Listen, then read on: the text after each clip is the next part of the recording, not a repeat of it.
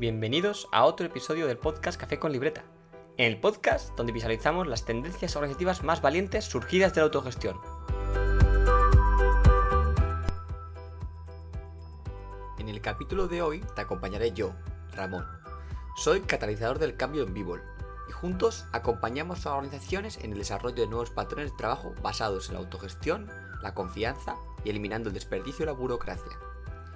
Antes de empezar, te recordamos que si te gusta el contenido de este podcast, puedes hacérmelo saber a través del botón de like y de los comentarios.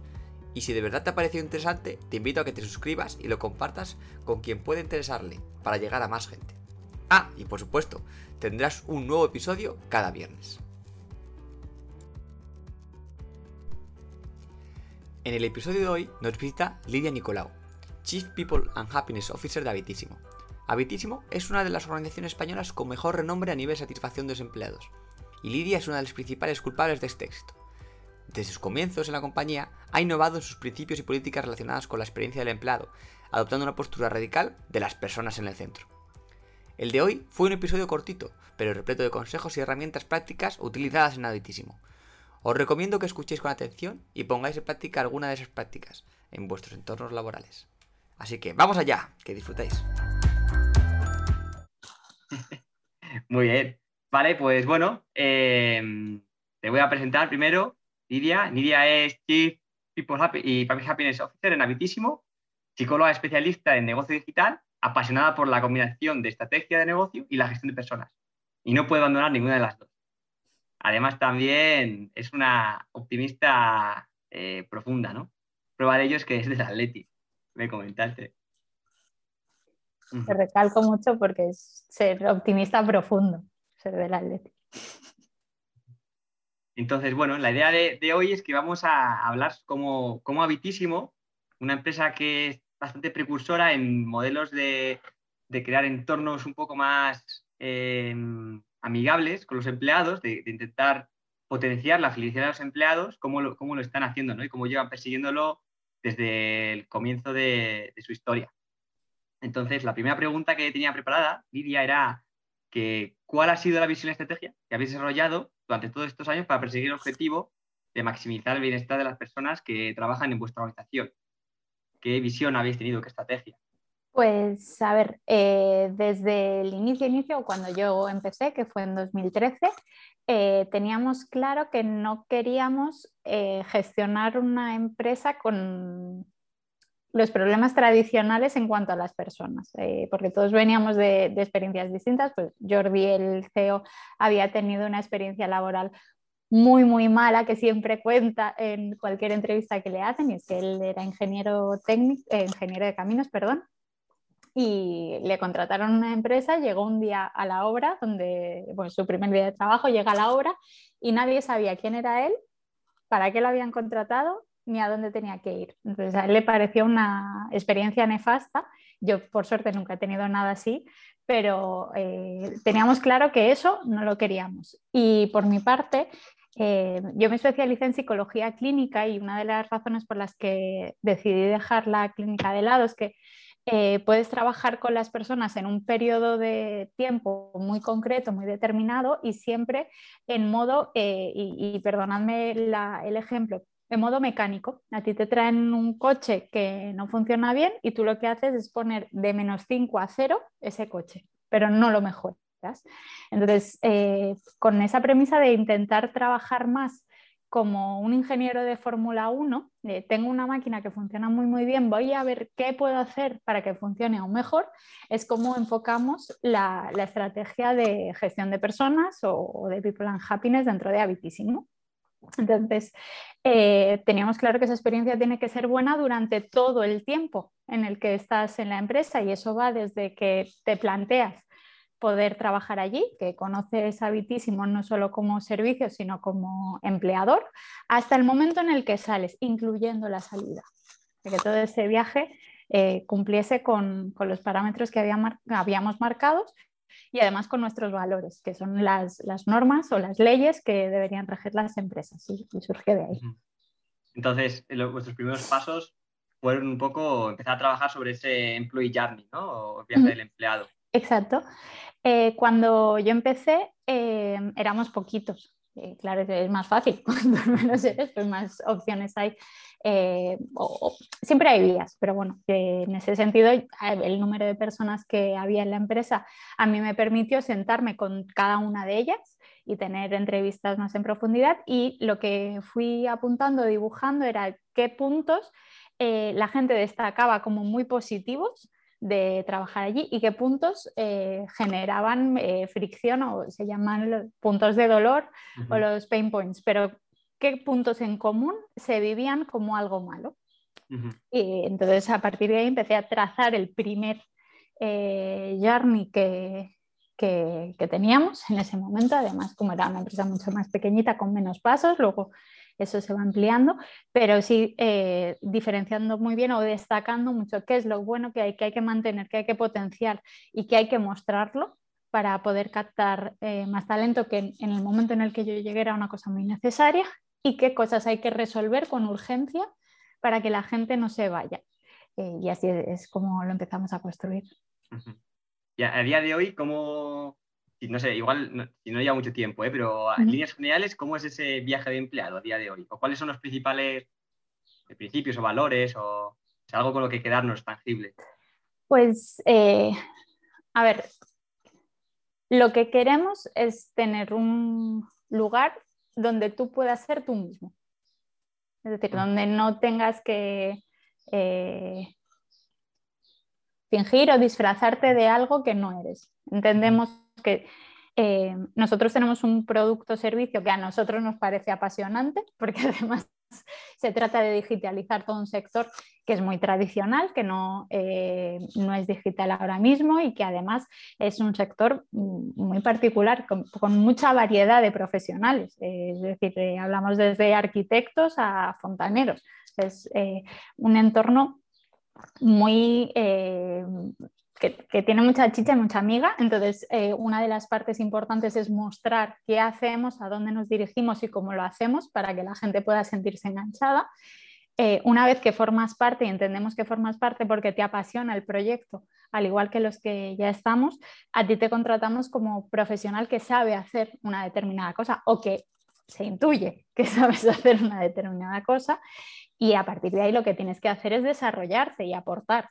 Entonces, eh, el viaje es de colaboración entre compañeros eh, y es algo que, creo que hemos conseguido o que siempre se destaca en las encuestas de clima, que siempre hay alguien dispuesto a ayudarte. No hay nadie que sea competitivo. Yo he llegado a un sitio, he preguntado y me han dicho lo que necesitaba. No había un silo donde alguien no quisiera compartir. Eh, entonces es un viaje que se ha acompañado, es un viaje en el que, es exigente, en el que esperamos iniciativa y, autonomía y es un viaje en el que nos lo pasamos muy bien, que también es algo que se destaca. Somos un puntito gamberretes y, también eh, forma parte de ese camino. Eh, es un viaje en el que se tiene en cuenta a las personas y por eso el departamento se llama People and Happiness y es un viaje que cuando termina intentamos que sea también de la mejor forma posible, no solo para la persona que se va, sino para los compañeros que se quedan, que también hay que tenerles en cuenta en, ese proceso de salida. Mm, ¿Y, te, viene, te viene a la mente algún reto especial o alguna dificultad que, que, hayáis tenido a la hora de intentar crear este ambiente del que, vale, sé tú mismo, intenta colaborar, intenta apoyar a los demás, eh, ser una familia, digamos, pero eh, en el sentido más moderno de la palabra? Bueno, ahí, a ver, eh, hay puntos en los que eh, hemos tenido que hacer un, no sobre esfuerzo, pero sí repensar todo mucho. el primero porque somos un equipo multicultural y, esas diferencias hay que manejarlas y manejarlas bien no para, eh, no sirve lo mismo para todos, pero no podemos hacer cosas diferentes para todos. Entonces hay que encontrar un, punto en el que todo el mundo se sienta cómodo y que quiera participar y que si decides no participar esté bien también. Eh, luego el hecho de tener distintos tipos de perfiles profesionales también eh, hace que, tengas que buscar un poquito más o acertar en aquello que es interesante para todos, eh, porque no es lo mismo eh, lo que necesito yo como profesional o lo que busco.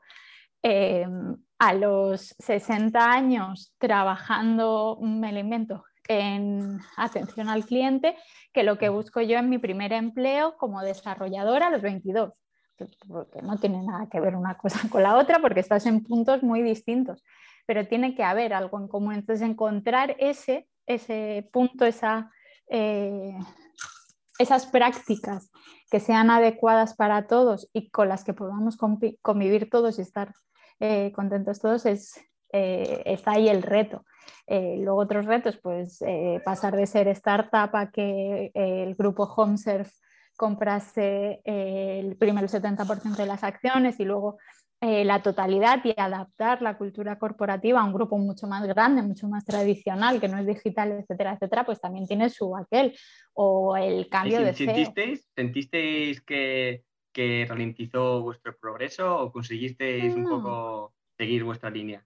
No, yo creo que eh, las cosas normalmente nos dan más miedo que de lo que ocurre en realidad, pues porque pensar que un grupo te va a comprar y ya está, ya se acabó el mundo. Tiene un punto de, eh, de, drama o de ansiedad que, que, te genera que a veces no es real, que es eh, algo que nos imponemos. Pues era una de mis preocupaciones, evidentemente, y era una de las preocupaciones que tenía la gente, oh, ¿qué va a pasar? Pero no, al final si tú tienes un modelo que funciona, una empresa que, está funcionando bien y que entrega resultados, ¿para qué van a querer cambiar? Nada. Si, lo normal es que te compren para sumar, no para eh, deshacer aquello que han, que han comprado. Entonces, sí que son retos porque hay que bajar las ansiedades, hay que trabajar bien el mensaje, hay que construir un, nuevo journey porque hay cosas que van a cambiar evidentemente, pero bueno, no tiene por qué ser dramático y el cambio forma parte de la vida de, todos y si no, miramos este año a ver cómo nos ha ido y nos quedará claro, no, no hay más drama que ese.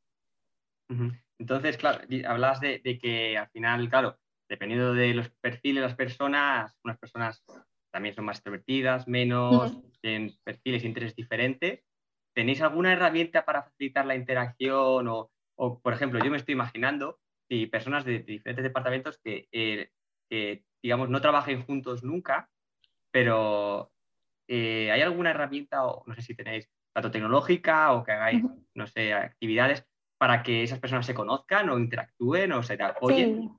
sí hay prácticas que son súper sencillas como eh, bueno, cuando estábamos en la oficina, hace tiempo, eh, teníamos eh, las zonas comunes situadas estratégicamente. Por ejemplo, la parte de cafetería o las máquinas de café, nosotros tenemos una oficina dividida en dos pisos, es espacio completamente abierto. La máquina del café estaba arriba, con lo cual todos los del piso de abajo si queríamos café teníamos que subir, pero la fruta que tenemos gratis en la oficina estaba abajo, entonces los de arriba tenían que bajar. Y así ya te obligas a, verte, te encuentras a alguien pues cuando vas a buscar la fruta, cuando vas a, por el café. Las máquinas de agua también están en el centro de, la oficina para obligar a la gente que se, que se mezcle. Eh, siempre que hacemos formaciones son con, grupos diversos, no con, la gente de tu departamento, intentamos también que haya esa conexión. Tenemos un onboarding de, para los nuevos que dura tres días, en el que pasan por todos los equipos para facilitar que se conozcan y luego hay una de gincana o una serie de pruebas que implica a los demás compañeros y que eso también ayuda. Eh, luego hacemos o celebramos en la oficina los cumpleaños y el último jueves de cada mes, todos los que cumplían años ese mes eh, traían merienda para todos los demás.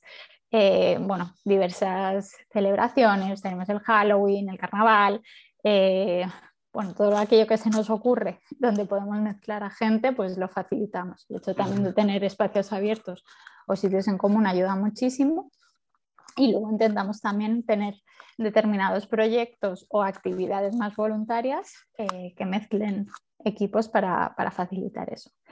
Em, luego unos compañeros del equipo de tecnología han desarrollado el cafetísimo y es, eh, eh, bueno, lo que haces es que si tú te quieres tomar un cafetísimo con alguien de, la organización, pones tu email y aleatoriamente te crea un, un grupito y es como si te encontrases en la máquina de café. Pues ahora que no podemos hacerlo en la oficina, lo, nos han ayudado a, replicarlo de esta manera. Y, bueno, a nivel eh, digital, pues lo hemos intentado traducir y encontrar otras maneras para, para poder establecer esas conexiones, básicamente. Joder, qué guay, oye, muy buenas herramientas, ¿eh? muy buenas prácticas. Eh, Muchas veces son de andar por casa.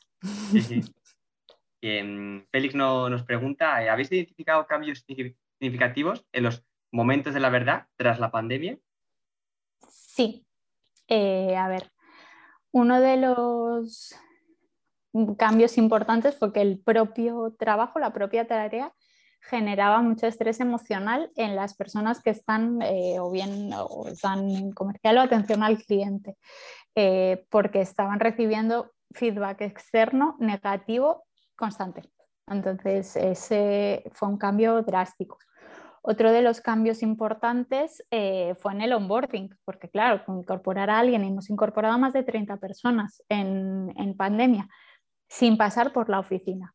Y, y, hay gente del equipo que no, o sea, durante los cinco o seis primeros meses no se vio jamás en persona con ningún compañero. Entonces, claro, eh, sí, sí que ha habido cambios muy, muy importantes. Las desvinculaciones también son mucho más duras. es como que pasa desapercibido, que no le dota de un halo de, oscurantismo que en realidad eh, no está, pero como no puedes gestionarlo de la misma manera y no te puedes despedir igual, es complicado. Las, las, de pasillo al final se produce un, gran porcentaje ¿no? de, avances tanto en nivel de innovación, eh, digamos, sumergida, como de interacciones las conversaciones de pasillo. Entonces, eso todavía creo que es un enigma, ¿no? Por resolver cómo conseguir sustituirlo. Sí, no, no. Y, tener la, la, cámara abierta todo el, el tiempo no, tampoco es lo mismo. Además, consume mucha energía, sobre todo para la gente que es. Eh, o sea, la, gente extrovertida echa de menos la interacción social, a lo mejor el, estar con mucha gente y lleva peor el estar en casa. Pero para las personas introvertidas, estar delante de una cámara es muy duro a nivel eh, también emocional. Entonces, cuesta. Eh, y sí, sí, nos ha puesto en jaque. lo hemos resuelto de la manera que entendíamos mejor pero seguro que no es la, varita mágica nada de lo que os cuento. Para, que, para que la gente se haga una idea, eh, ¿cuántos más o menos estaríais en la oficina normalmente? Eh, la oficina, pues los casi 200 que somos. 200, ¿no? Mm. Y ahora, bueno, todo es en remoto y, y tenéis, eh, bueno, claro, no. Estaba pensando si tenéis algún plan para el futuro de cara a si cuando fueran mejorando las medidas y y volver a disminuir, como traer algún día presencial o por ahora lo habéis planteado? No, sí, sí, sí, sí. O sea, sí que tenemos un, un plan de vuelta a la oficina. Eh, en lo que estamos trabajando es ver eh, o qué herramienta nos ayuda a controlar el aforo. Eh, pues yo me reservo mi sitio para tal día y, sé que ese día puedo ir a la oficina y que no nos juntamos los 200 de golpe pero sí, y, la idea que tenemos es eh, combinar lo mejor de los dos mundos, porque evidentemente todos tenemos ganas de ir a la oficina, pero el teletrabajo también ha ayudado muchísimo pues, a poder eh, concentrarte más en un momento determinado en el que todo el rato tienes interrupciones. En el tema de la conciliación, el ahorrarse el transporte, mil historias. Has ganado, o, yo, por ejemplo, en lo personal noto que he ganado mucho tiempo, porque el rato que iba y venía pues eh, eh, no lo tengo que usar. Entonces lo que estamos eh, diseñando es un plan blended, como, la formación, medio presencial, medio, medio teletrabajo, en el que sí que pedimos un mínimo de días al mes de teletrabajo y todo lo adicional a esos días mínimos, que además los computamos, o la idea es computarlos trimestralmente, como marca la ley, que eh, lo puedas teletrabajar si es que quieres teletrabajar. Es decir, si, si tú no yo quiero estar en la oficina cada día y tal, bueno, eh, si tenemos aforo suficiente eh, para que todo el mundo cumpla con, con, los días que hemos marcado, pues no hay ningún tipo de problema. Genial. Y tengo otras dos, dos preguntas creo que son interesantes, aunque ya llevamos 20 minutos, que sería la primera, ¿cómo vais midiendo los avances? ¿Qué métricas utilizáis para medir el avance hacia más felicidad en el trabajo o más diversión en el trabajo? Pues eh, tenemos una encuesta de clima anual, en, nuestro caso pasamos la Great Place to Work. Y, lanzamos una encuesta de pulso que es un poco más cortita, reducida a los seis meses. Y luego tenemos métrica trimestral del NPS, el INPS, el, NPS de empleados, eh, esa es cada tres meses. Y luego tenemos el Happiness Index. Eh, nosotros usamos una herramienta que se llama Happy Force y te permite una métrica eh, diaria de, todos los equipos. Entonces, eh, si hay alguna acción que llevamos a cabo específica, lo que hacemos es lanzar una encuesta en esta herramienta más cortita para medirla específicamente y si no, esas son las, medidas que usamos de manera habitual. Y, las, las las nuevas iniciativas para ir mejorando el, journey y ir mejorando la actividad, también conseguir recibirlas de las personas, de los empleados.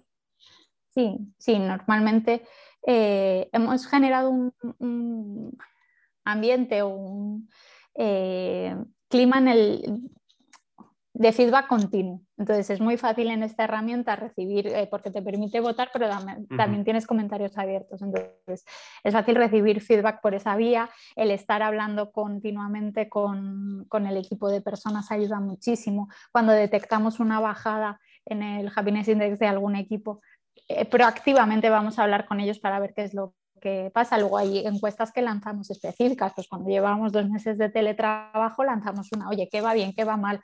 Eh, en cuanto a la comunicación o, en cuanto a la nueva estructura, pues siempre intentamos eh, tomar medidas y hacer una pregunta de qué lo mejoraría. Vale, vale, feedback directo, ¿no? Al final. Vale, genial.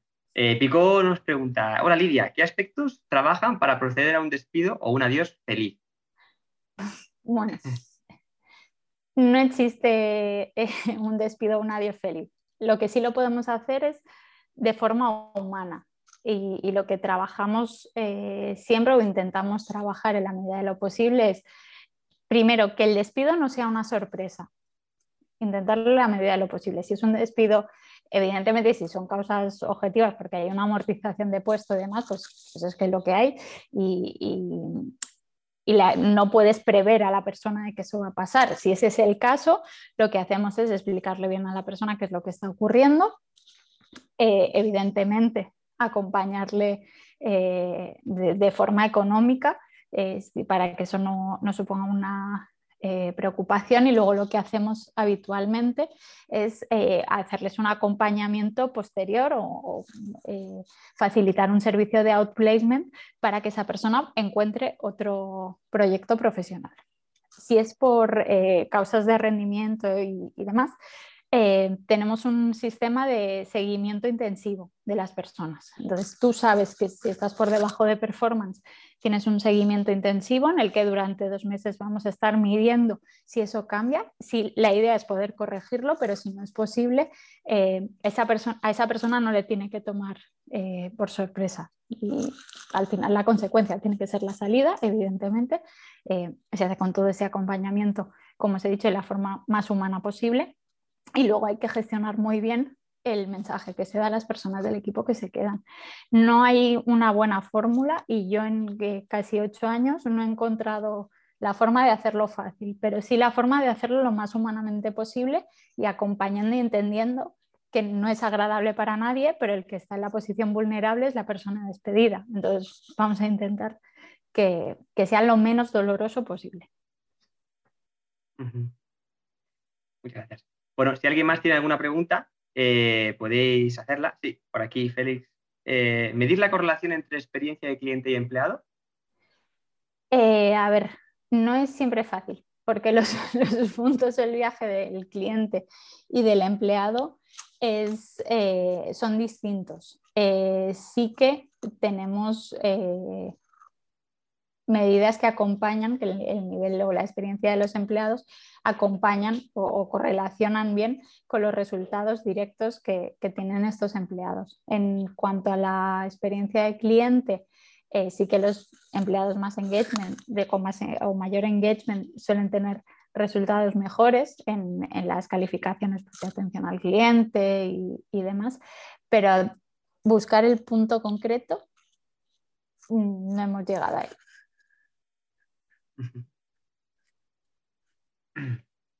Vale, dice que muchas gracias. Y yo tengo una pregunta también, y es, ¿tenéis alguna idea o alguna, alguna idea en mente ahora para el futuro a corto plazo de tener alguna nueva eh, dinámica que vais a implantar? Al final, un poco ligado con pues, la situación del COVID, ¿no? No sé, o alguna iniciativa interesante que, nos puedas contar. Lo que hemos lanzado últimamente eh, está más encaminado a la, gestión de, emocional de, los trabajadores, la fatiga eh, pandémica, esta que nos han eh, comentado, la parte de desconexión digital y luego cómo afrontar la vuelta a la oficina, porque hay gente a la que le da miedo, apuro, el, pues, solo pensar que, tiene que volver a juntarse y, demás. Entonces, lo que estamos trabajando eh, son le llamamos brilli consejitos de forma interna. No es que lo, lancemos así, pero en mi equipo los brilli consejitos que lanzamos eh, son recursos eh, encaminados al, cuidado más desde el punto de vista emocional y, físico para afrontar los, meses que vienen. Muy bien, muchas gracias. Vale. Eh, no sé si tenéis alguna otra duda los asistentes. ¿No? Sí, la verdad es que nos has dejado un montón de, herramientas sin parar. Eh, has estado disparando.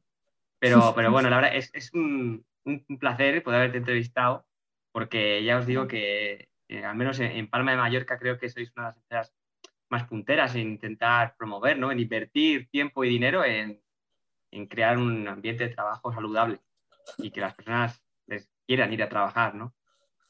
Eso dice mucho también de vuestros números, ¿no? Que vayáis, que sigáis creciendo. Al final yo creo que está directamente relacionado, sin duda.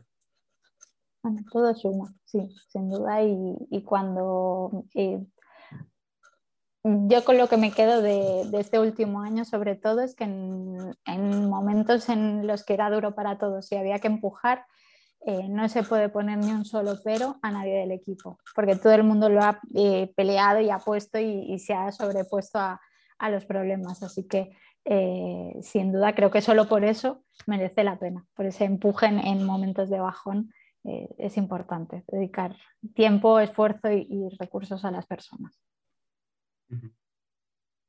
Vale, pues nada, ya estamos cumpliendo el tiempo, así que podemos ir cerrando. No sé si quieres dejar algún mensaje más. Pues eh, primero que muchísimas gracias, eh, me ha sido un, placer. Y luego lanzar el, mensaje de que eh, las iniciativas muchas veces son más fáciles o requieren de menos inversión económica de lo que parecen. muchas de, las cosas que os he comentado las empezamos hace casi ocho años ya con, con cero de presupuesto, pero sí con la mirada puesta y, poniendo a las eh, personas y al equipo en el centro de, la organización y a partir de ahí eh, se evoluciona, se crece y evidentemente cuantos más recursos tienes más puedes dedicar. Pero no, no os quedéis con que es algo que requiere de, mucha inversión, solo de mucha intención y de esfuerzo, eso sí, pero nada más. Un cambio cultural, ¿no? Al final también. sí. Vale, pues nada, vamos a cerrar por aquí. Muchas gracias a todos los asistentes. Gracias. Y que tengáis una muy buena tarde. Buena tarde a todos. Hasta luego.